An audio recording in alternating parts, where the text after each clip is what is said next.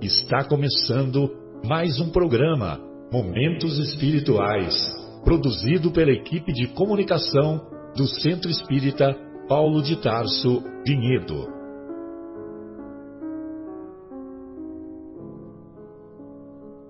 Se guardas contigo o estigma do sofrimento, indagando pela solução dos velhos problemas do ser e da dor, se percebes a nuvem que prenuncia a tormenta e o vórtice traiçoeiro das ondas em que navegas, vem conosco.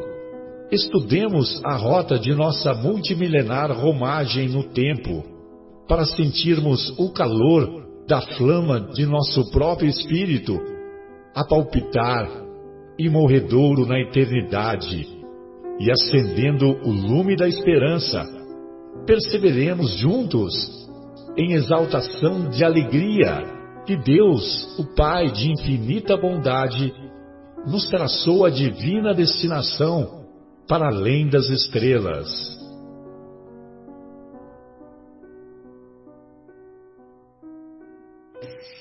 Boa tarde a todos, aos nossos ouvintes desse mais um Momentos Espirituais, com as presenças do nosso Egimar, do nosso José Fernando Folharini, do nosso Fábio, da nossa Adriana e do nosso Bruno, esse que vos fala. Hoje, na primeira parte do Evangelho, nós vamos estudar o capítulo 3, cujo título é Há muitas moradas na casa de meu Pai. O primeiro item diz assim: Jesus disse: O coração de vocês não deve se perturbar. Creiam em Deus e também em mim. Há muitas moradas na casa de meu Pai. Ou seja, existem muitos mundos habitados. Pois se não fosse assim, eu já teria dito a vocês eu me vou para preparar o lugar, e após ter ido e preparado o lugar, eu voltarei para convidá-los a ficar comigo, a fim de que lá onde eu estiver, vocês também possam estar. Isso está em João, no capítulo 14, os versículos vão de 1 a 3. E agora então nós vamos o nosso companheiro Egimar iniciar esse, essa reflexão. Fique à vontade, Egimar. Boa tarde a todos. É, como sempre aqui é um prazer e um desafio também, né? Estarmos aqui é, estudando um pouco do Evangelho. É, nós estamos então no capítulo 3, acabamos de ver o item 1 e eu vou é, fazer um comentário, além do item 1, a ideia é falar também um pouco do segundo item, que fala dos diferentes estados da alma na erraticidade. Então, como o Bruno acabou de, de ler essa passagem de João, né, a gente percebe que Jesus ele começa nos aconselhando, né, quando ele fala não se turbe o vosso coração. Por que disso, né? Sabendo é, quanto nós, homens, se preocupamos e até a certo ponto nos atemorizamos né, com a própria morte. E como é grande a dor daquele que se separa de um ente querido pela desencarnação. Então Jesus nos aconselha a serenidade e a resignação, pois o Espírito vive sempre, mesmo que nós não possamos vê-lo. Para aqueles que cumprem as leis de Deus, né, estão reservadas a paz e a bem-aventurança no mundo espiritual. Nesta mesma passagem de João, é, a gente percebe que Jesus ele deixa é, nessa mensagem como se fosse duas promessas, né? É, uma quando ele diz é, eu vou para eu vou para vos preparar o lugar. Ele então indica a existência de uma pátria espiritual sem as restrições e os sofrimentos da terra, lugar reservado para aqueles que vivem em sintonia com as leis de Deus. A outra promessa né, foi a de nos conduzir para este lugar, onde com Ele compartilharemos da felicidade plena que só os justos experimentam. Quando Jesus disse que há muitas moradas na casa de meu Pai, por um lado, ele estava se referindo aos diversos mundos que existem no universo infinito e que oferecem morada para os espíritos encarnados ou desencarnados. Os planetas e outros corpos celestes são, portanto, moradas de espíritos encarnados ou desencarnados.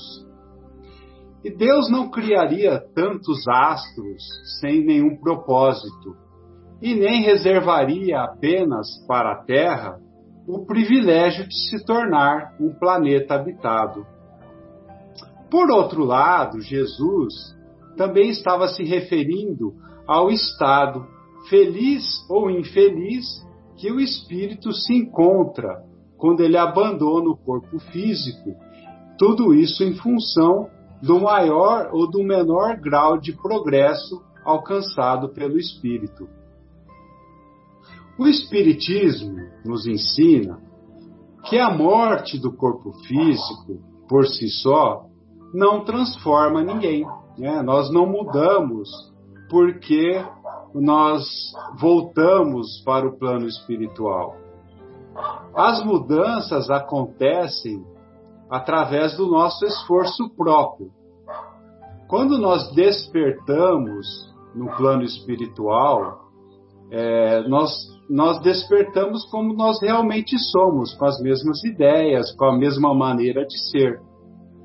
Então, o recém-desencarnado, quando ele está consciente dessa sua nova situação, ele pode querer mudar ou não, ele pode querer se manter da mesma forma. Há espíritos que nem conseguem ter a consciência de que ele está desencarnado. Continuam nas suas casas, fazendo as mesmas coisas, sem entender a indiferença dos seus familiares que não lhe respondem e nem falam mais com eles. Outros espíritos, por sua vez, mesmo percebendo a sua nova situação, continuam nos seus propósitos de fazer o mal, engajando-se em grupos que se lhe assemelham. Uns sentem-se revoltados, inconformados, é, fecham-se a qualquer auxílio, outros é, sentem-se libertos da prisão do corpo físico, buscam encontrar-se com seus amigos que lhe antecederam, reencontram amigos dos quais estiveram afastados. Há aqueles que perambulam sem destino, sem mesmo saber o que querem. Há os que se elevam admirados para as belezas do universo. Há também aqueles que, cheios de remorsos, sentem-se culpados, perambulando a esmo ou se deixando aprisionar pelos espíritos das trevas que ainda se comprazem no mal. Há também aqueles que reencontram companheiros da jornada terrestre e continuam no trabalho do bem a que já se afeiçoaram antes, né? que já estão acostumados com esse tipo de atividade. Há aquelas pessoas que, as pessoas que buscaram né, mais os valores espirituais, sentem-se felizes pelo dever cumprido e elevam-se em busca de paragens mais espiritualizadas. As que se entregaram aos valores e prazeres materiais sentem-se presas à terra e não conseguem se desprender delas. São tantos e tão variados os estados da alma que deixam o corpo físico que Kardec ele nos ensina, né? É, e ele escreveu isso, ser possível também interpretar as palavras de Jesus no sentido de serem esses estados moradas dos espíritos.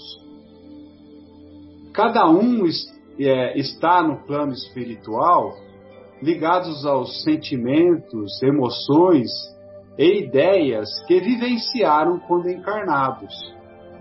Cada um vive, mesmo em companhia de outros, na morada psíquica que construiu para si mesmo, é, sempre, sendo sempre possível o seu desenvolvimento, é, que, que ele pode sempre aprimorar e melhorar é, a, a, sua própria vontade.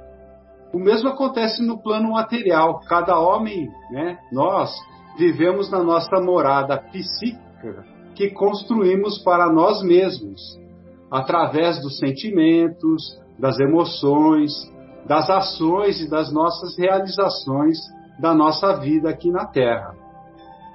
Cabe então, pois, né, a nós construirmos a nossa morada psíquica desde já, desde agora, né, com ideais nobres e elevados que o nosso Mestre Jesus nos trouxe e veio nos ensinar.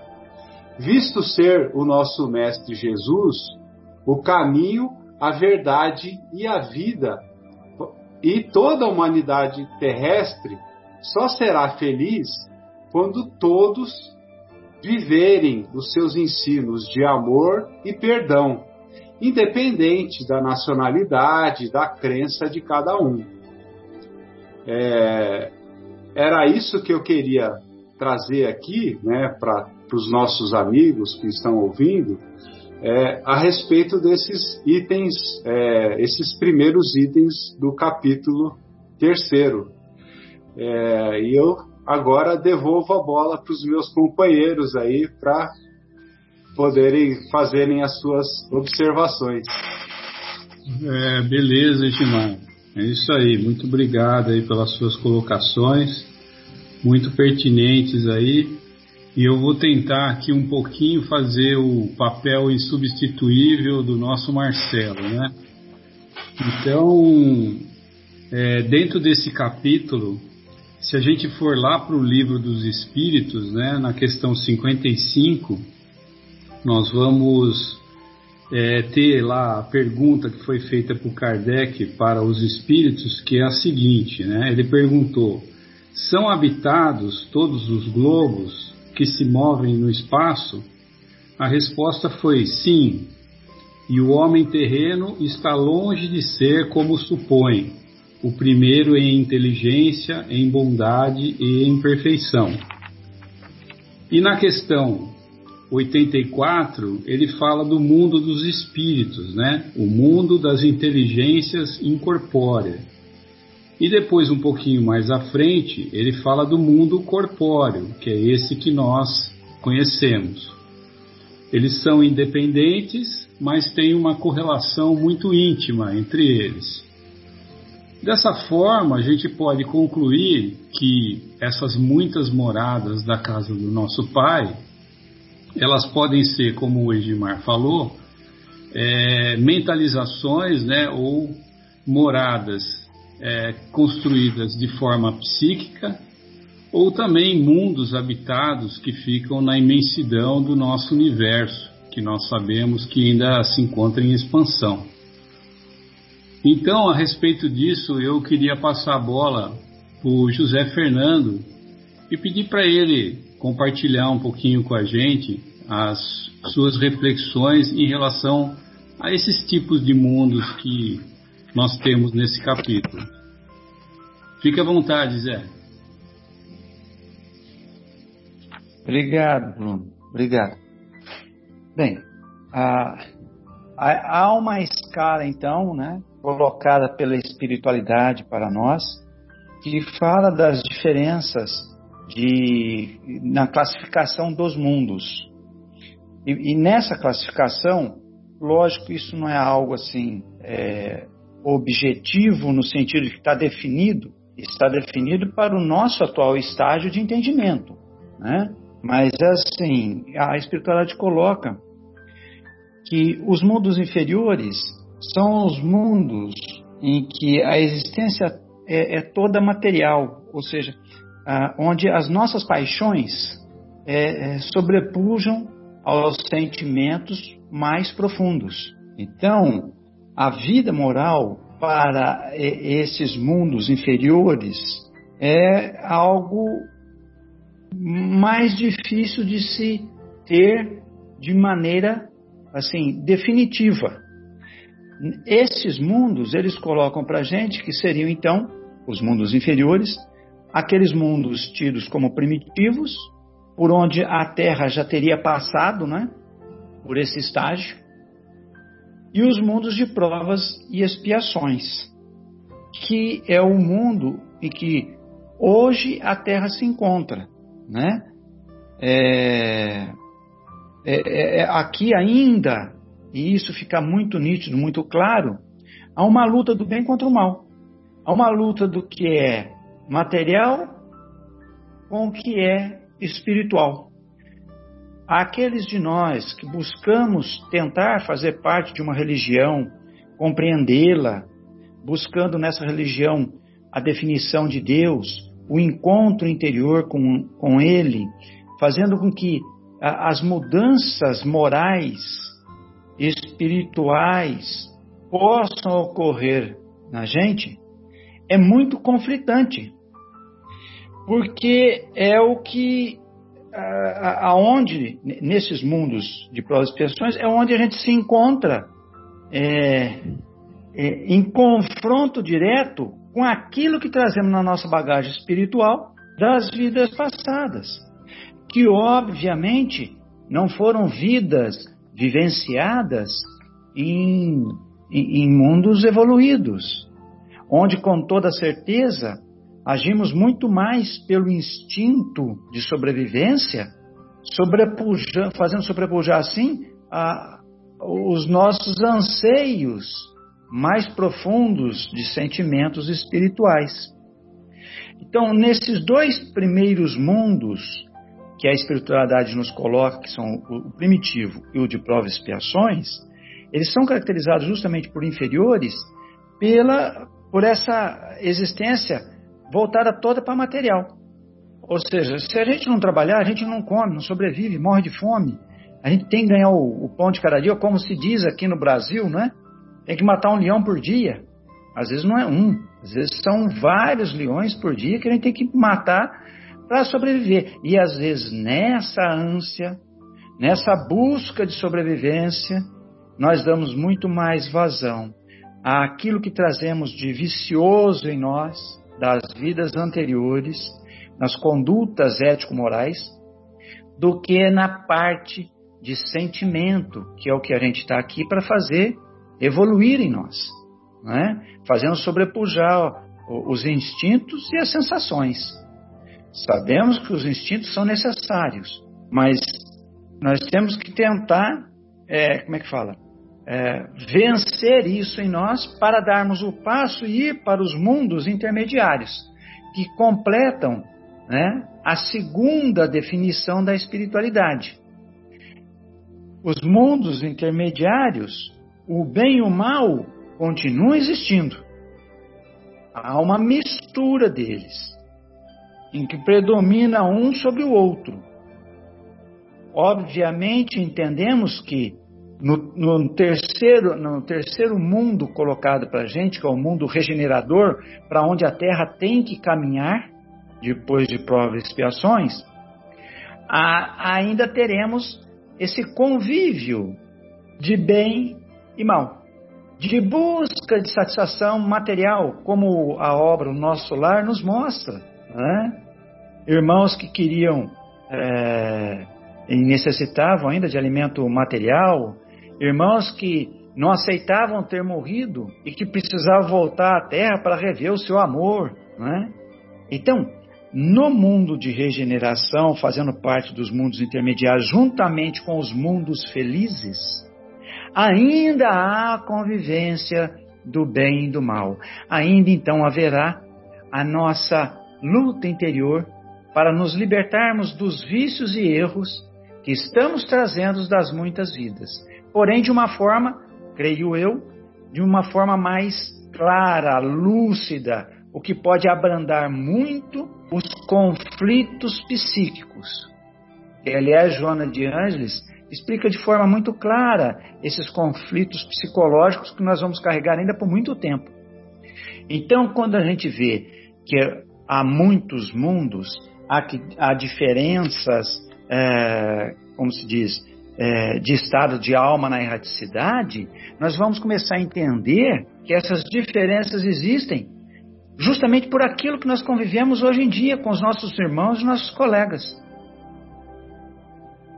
Aquilo que eu tenho como verdadeiro, para tentar dar um exemplo, eu tenho comigo que o, o mais correto, o mais certo é não levar desaforo para casa e fazer cumprir a minha justiça, até mesmo pelas próprias mãos, se necessário for.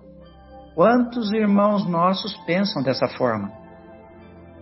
São muitos. Ao passo que nós estamos descobrindo pela doutrina que não é por aí. As mesas mediúnicas nos falam, nos mostram claramente que aquele que faz como Cristo, ah, mas Cristo está muito distante da gente, é o espírito mais superior que pisou na Terra, tá bom. Aquele que age como Chico Xavier agiu, de maneira fraterna, tranquila, serena, mesmo diante das perseguições, é o que sai ganhando. Mas como mostrar isso para essas diferenças eh, eh, espirituais existentes no nosso planeta?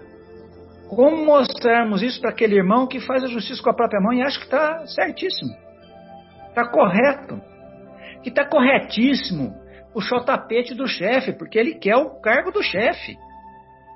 Ele não quer esperar chegar lá em cima pelos seus seu empenho, pelas suas pesquisas, pela sua dedicação. Ele quer chegar rápido. Então, esses seres carregam para esses mundos intermediários ainda esses conceitos de real verdade que eles trazem em si. Não é a verdade divina. São as verdades que nós trazemos das muitas vidas vividas dos muitos enfrentamentos que tivemos no, nos embates nessas vidas passadas. Talvez saímos chamuscados, perdemos, mas não perdemos o orgulho e achamos e carregamos esse achar conosco como correto ainda. E isso ainda vivenciará em nós nos mundos intermediários, que são os mundos de regeneração e felizes. Lembrando que a espiritualidade fala que nós estamos caminhando do mundo de provas e expiações, faz parte dos mundos inferiores, para os mundos de regeneração. É lógico que cada um de nós é um universo. Nós somos indivíduos, ou seja, seres indivisíveis. Então nós somos um universo. Nós temos em nós as nossas verdades, os nossos conceitos, que muitos deles precisam ser recalibrados dentro dos conceitos do amor que Jesus nos trouxe, e aí está o maior conflito que vamos travar em nós. Como aquele irmão, os dois que estavam ao lado do Cristo na cruz. A hora que ele oferta, ele faz a oferenda, vocês querem estar comigo ainda hoje no paraíso? Um zomba dele. você está aqui grudado na cruz igual nós, cara.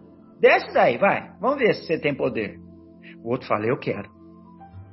Então você estará. Aquele que disse eu quero, ele demonstrou de uma maneira clara que ele já estava psicologicamente pronto para aceitar novas verdades. Ao passo que aquele outro irmão que o zombou ainda deve estar curtindo as suas verdades, que não são as verdades verdadeiras. E chegamos no último estágio de morada espiritual, segundo a classificação colocada pela espiritualidade, que são os mundos celestes ou divinos. Aí é diferente. Aí eles a colocam como sendo a morada de espíritos puros. O bem reina sem mistura. Aí já não há mais conflito. Aí já há o entendimento do nosso universo individualizado, do que é Deus, do que é a maravilha que Jesus tentou nos mostrar. E que nós ainda, entendo, estamos patinando nesse entendimento. Graças à doutrina espírita, graças à doutrina espírita, temos um esclarecimento fantástico que nos ajuda por demais entender muitas situações. Mas, infelizmente, uh, nem todos compartilham dessa verdade que nós compartilhamos. Então, nesses mundos celestes ou divinos, onde talvez, talvez não, com certeza, mora o Cristo, Jesus, e tantos outros espíritos da elevação dele, lá já não há mais dúvidas, lá já não há mais questionamentos psicológicos. Lá já há certeza do que é Deus, do que é o universo, do que é amor, o amor divino, não é? E o destino da Terra, justamente, é suplantar essas misérias. Então, cada um de nós, dentro do nosso próprio universo, devemos lutar para tirar essas, essas mazelas que a doutrina espírita muito bem explica de nós e fazer com que o, o nosso mundo entre em, em, em rota de progresso definitivo. Para isso, obviamente, muitos irmãos, talvez, como bem sabemos, não reencarnarão mais aqui na Terra, porque não terão mais condições vibracionais para tanto, porque cada mundo tem o seu padrão vibratório. Como o Bruno acabou de falar, na, naquela questão do Livro dos Espíritos, a questão 55, fica claro: todos os mundos são habitados. Mas nós não conseguimos perceber por causa das vibrações diferentes de cada mundo. Então nós estamos no padrão vibratório ainda de confronto entre, conosco mesmo, não é confronto nosso com outros, é confronto conosco, conosco mesmo. Né? Das nossas vencer as nossas vaidades, os nossos orgulhos, as, uh, as nossas misérias interiores ainda. Isso é o que eu entendo das diferentes categorias dos mundos habitados e esclarecendo por final que ninguém está ligado a um mundo indefinidamente. Até mesmo porque todos nós, na busca da evolução, vamos estagiar em muitos mundos, aprendendo sobre a, as vibrações desses mundos, o, o, o, comportamento desses mundos. Temos que lutar por hora, né, como nas bem-aventuranças falam, para poder merecer continuar na Terra. Acredito que já estaria de bom tamanho para o nosso estágio evolutivo, logicamente afastando daí aqueles que são missionários, como foi Madre Teresa, Irmã Dulce, Gandhi, Chico Xavier e outros que temos aí ainda é, em vida carnal conosco. É isso, gente. Espero ter podido dar minha cota aí de, de entendimento da forma como eu vejo. Lógico, se tiver algo de equivocado aí, por favor, me corrija. Abraço a todos. Obrigado. Legal, né, Zé? Você vê quanto esclarecedora a doutrina espírita é, né? Naquela época Sim. de Jesus, a, os seus discípulos, né, e, e, aqueles que ouviam as suas palavras não tinham esse conhecimento, né, nem o conhecimento científico, nem sabiam que o mundo era redondo, que ele fazia parte de um sistema solar, né, e, Exato. E é engraçado, né? Porque agora, além da, da, da ciência, né, que já demonstrou é, a quantidade de sistemas é, no universo, né, que ele ainda se encontra em expansão, e também muitas obras, né? Na doutrina espírita a gente tem aí o Consolador, né, que é psicografia do Chico e o Espírito Emmanuel, e lá na pergunta 71, onde ele fala das ciências especializadas, né? Ele faz a pergunta, né? Como julgar a posição da Terra em relação aos outros mundos? E a resposta é a seguinte: a grandeza do plano sideral, onde se agita a comunidade dos sistemas, é demasiado profundo, profunda para que possamos assinalar-lhe a definição com os mesquinhos formulários da Terra. Então tem a ver um pouco com aquilo que você falou, né? Que o nosso campo vibracional e a nossa forma mesquinha ainda de pensar é, não permite com que a gente veja né, a, a, a comunicabilidade dos sistemas todos. Mas eu fico pensando o seguinte, né? É, lá no tempo de Jesus, do nosso mestre Jesus perante os seus discípulos, o que, que ele quis dizer será, né? O que, que ele quis dizer para os seus discípulos através dessa mensagem, né? A Adriana, será que podia compartilhar as reflexões dela com a gente em relação a esse tema ou qualquer um outro tema que você também queira? O Bruno e Adriana. Pode falar, pode falar. Não, não só para completar essa colocação do, da obra o Consolador, que fala da ciência, é, me vem à mente, obviamente, aquilo que a doutrina nos chama atenção, que nós estamos aqui para evoluir de maneira moral e intelectual. O que não era possível é, na época do Cristo, principalmente a questão intelectual, né? Pela falta de material científico, de pesquisas. Havia muita filosofia, lógico, mas não, não se atingia a maioria das pessoas, né?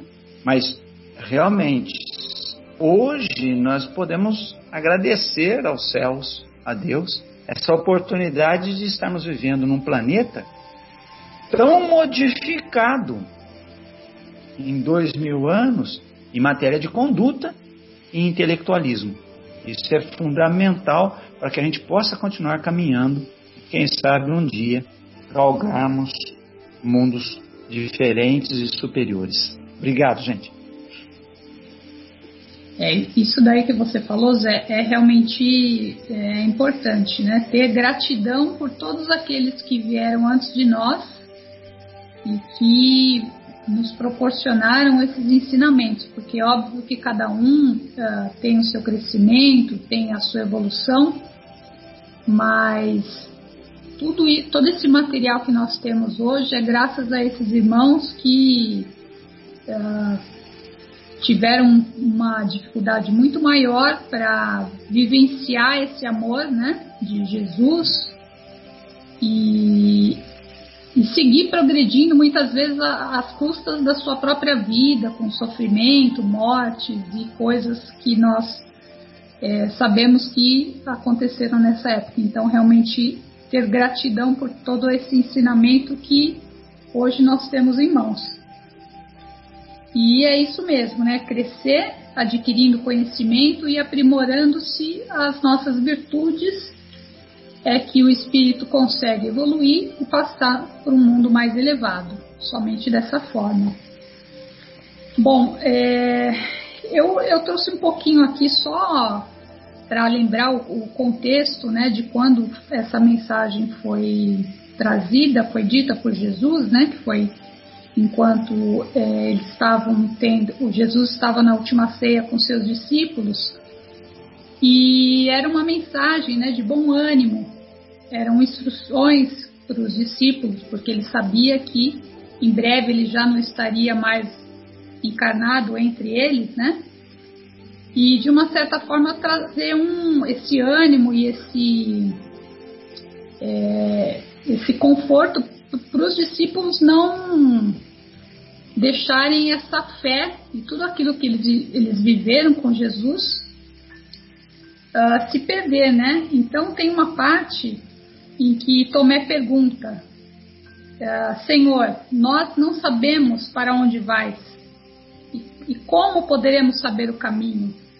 E aí Jesus fala: Eu sou o caminho, a verdade e a vida. Ninguém vem ao Pai senão por mim. E aí ele fala: Quem vê a mim, vê o Pai. Então Jesus ele, ele reforça tudo aquilo que ele passou com os seus discípulos, todos os seus exemplos, e, e é um testemunho dele para que eles sigam tudo aquilo que Jesus fez, tudo aquilo que Jesus pregou, e para que a gente pudesse ter todos esses exemplos que nós temos hoje nas, nas mãos, né? Tudo começou ali, né? Então é realmente uma passagem muito importante e, e necessária para o desenrolar daquilo que nós temos hoje nas nossas mãos, né? É, olha que engraçado que nós vamos na segunda parte do programa falar sobre o livro Paulo e Estevão e tem uma hora que Estevão fala lá para Saulo compreendereis um dia que Deus, que para Deus Israel significa a humanidade inteira. Ou seja, o amor de Deus para conosco não é uh, somente para aqueles que habitam esse ou aquele lugar, que creem nesta ou naquela crença, é para todos os seres, né? Todos, todo, toda a sua criação, independente dos mundos, seja nos mundos superiores ou nos mundos inferiores. Deus está em tudo e tudo está em Deus.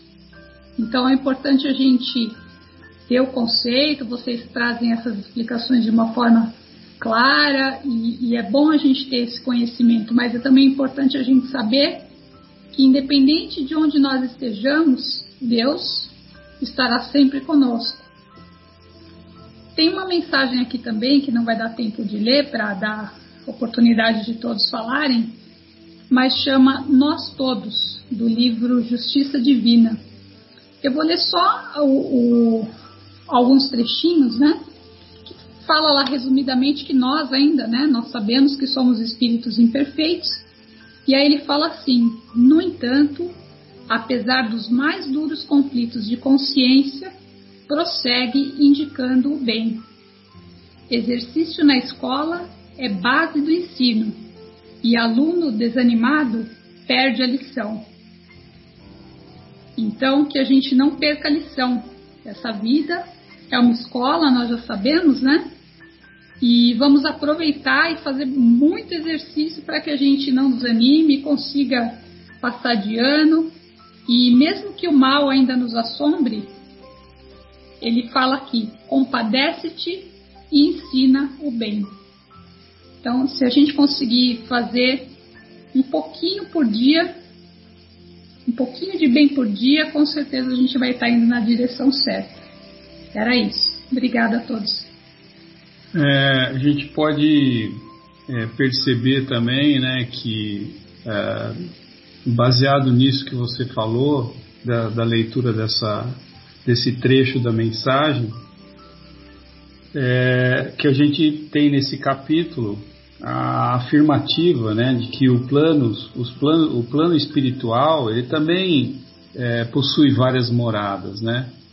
Nós conversamos aqui a respeito das moradas infinitas é, que se encontram no universo, né? É, nessa infinidade de universo que nós olhamos é, no firmamento e sabemos e temos conhecimento, hoje através da ciência. E dentro dos planos espirituais, né, o Egimar colocou que os estados da alma, aquilo que nós pensamos, aquilo que realmente os nossos sentimentos determinam, podem também gerar é, estados da alma que também podem ser reconhecidos como mundos, né? como mundos de existência é, onde a nossa psicosfera vai habitar. Né? Na obra Obreiros da Vida Eterna, né, também psicografia do Chico Xavier e do espírito André Luiz, né, nós temos uma parte lá, um capítulo que, cujo título é Treva e Sofrimento. E esse treva e sofrimento é, descreve mais ou menos alguns irmãos, alguns espíritos que viviam é, numa zona trevosa é, de muito sofrimento, né? Como se fosse um, um purgatório, né? Ou como se fosse um próprio inferno, né? E, e liderados pela, pela, pela, pelo espírito Zenóbia, né? Que é da casa transitória de Fabiano, e mais o padre Hipólito, eles acompanham e tentam fazer um resgate das pessoas é, desse local, né? E o que mais chama atenção é que alguns deles dizem assim, ó, nós, nós somos felizes aqui, vão embora, nós não queremos ajuda nenhuma, né? E no final do capítulo, o, o André Luiz, ele descreve, né, a situação do local como é, dizendo a seguinte frase, né, que todo abuso do livre-arbítrio individual encontra punição espontânea nas leis universais.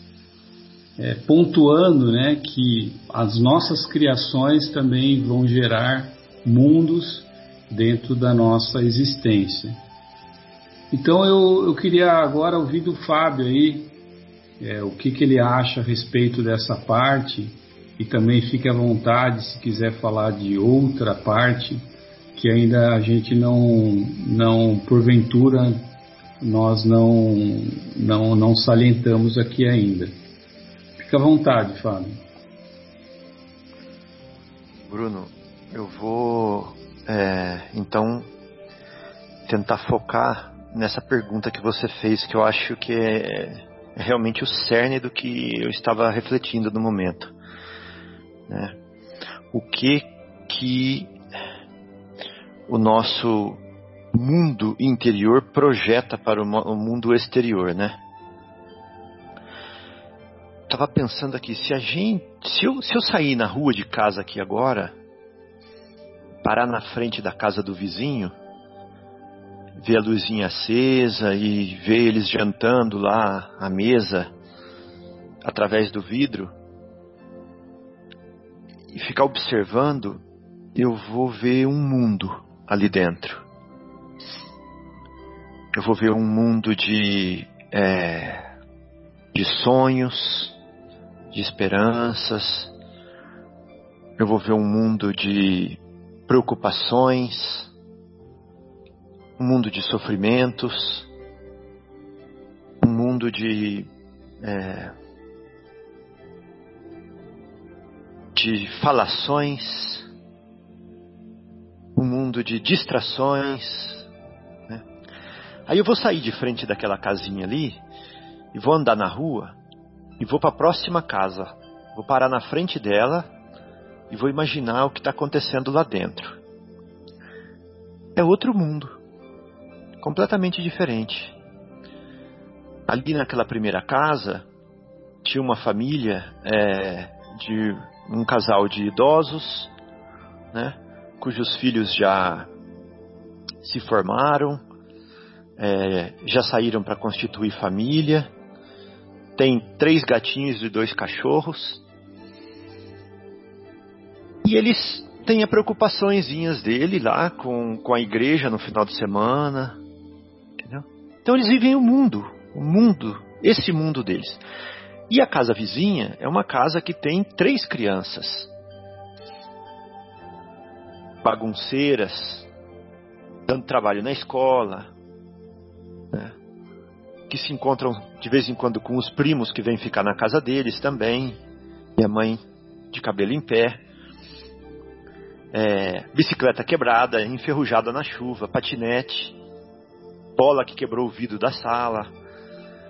é outro mundo. É outro mundo completamente diferente dos dois do, do, do casalzinho de velhinho lá, né? E se eu seguir a rua, eu vou achar outro mundo ainda, na outra casa. E às vezes eu vou achar outra casa que tem um casal também com três filhinhos, que poderia ter, na teoria, o mesmo mundo da primeira, da, da segunda casa que eu falei, mas que ainda assim é completamente diferente. São três crianças comportadas, que fazem a lição de casa, que respeitam as pessoas, os pais são é, equilibrados. Então, é, não precisa olhar lá para fora, pegar luneta, telescópio, para ver mundos diferentes. Não precisa. Agora eu vou um pouquinho mais dentro ainda. Eu vou falar aqui dentro da minha casa. É. Dentro de mim tem um mundo. Dentro da minha esposa tem outro mundo. Dentro da minha mãe tem outro mundo. Eu às vezes vejo a mesma situação que a minha esposa vê com olhos diferentes. Às vezes eu tenho esperanças diferentes. Às vezes eu tenho conclusões diferentes. O meu sofrimento com a mesma dor é diferente do dela. A minha vontade não é tão forte, talvez, quanto a dela. E, portanto, a capacidade de realização de um é maior do que a do outro. E a fidelidade nem se fale. Então, que mundo? De que mundo Jesus está falando? É. De que morada Jesus está falando?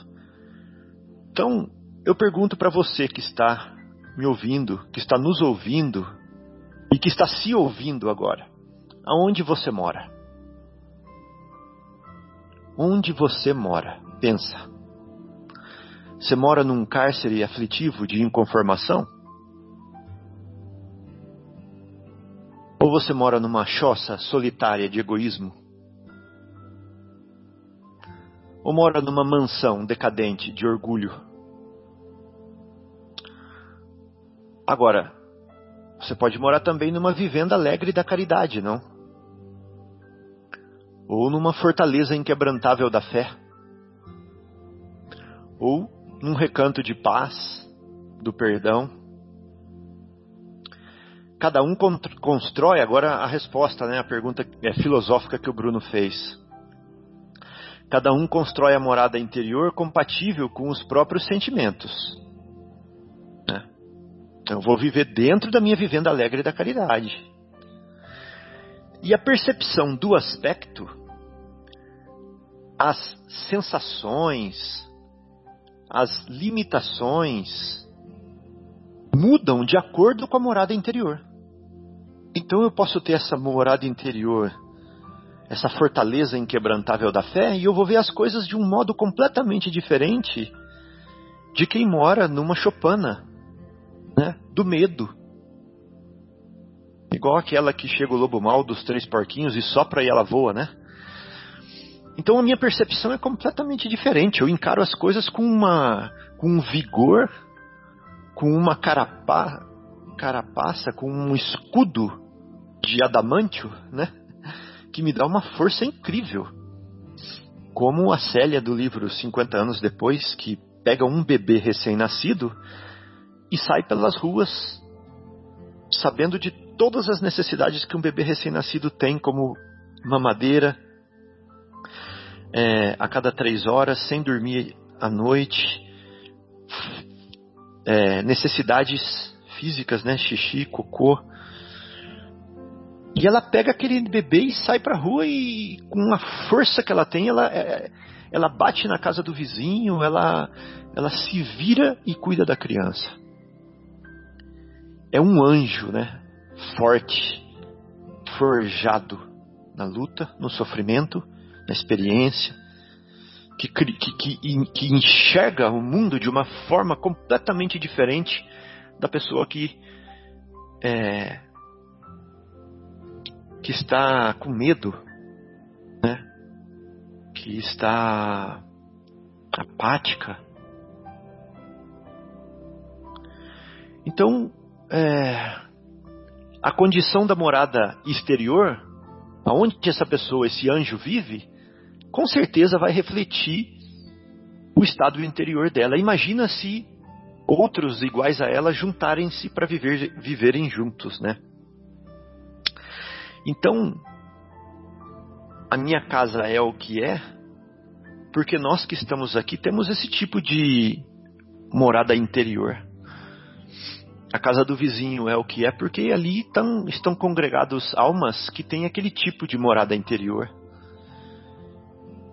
E o planeta Terra é o planeta que é, porque aqui estão congregados espíritos que têm esse tipo de morada interior.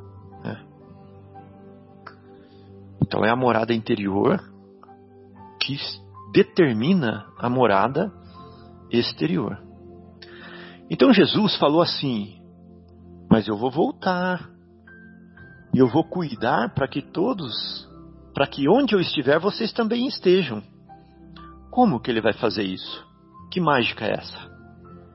É.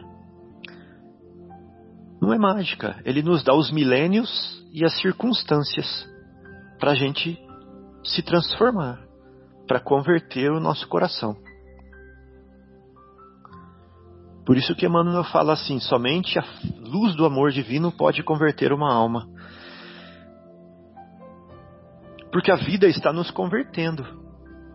E a vida nossa tem exatamente os ingredientes necessários para fazer a gente dobrar o nosso joelhinho, para fazer a gente dobrar a nossa cerviz, para fazer a gente aprender a humildade finalmente, né? Para a gente aprender a caridade, parar de ser flor de deserto, né? Aquela flor linda, maravilhosa, tenho tudo que eu preciso, sou o melhor, mas estou sozinho nesse deserto. Então, Jesus está nos transformando. E aí tem uma mensagem que eu queria ler do livro Vivendo o Evangelho, que fala assim, ó, da nossa escola aqui, do nosso mundo escola. A terra. A terra ainda é palco de ódio mas Deus acena com o amor. A terra é clima do desespero, mas Deus esparze o alívio. A terra é sementeira do egoísmo, mas Deus convida a caridade. É abrigo do sofrimento, mas Deus oferta o consolo é paisagem da discórdia, mas Deus providencia a paz.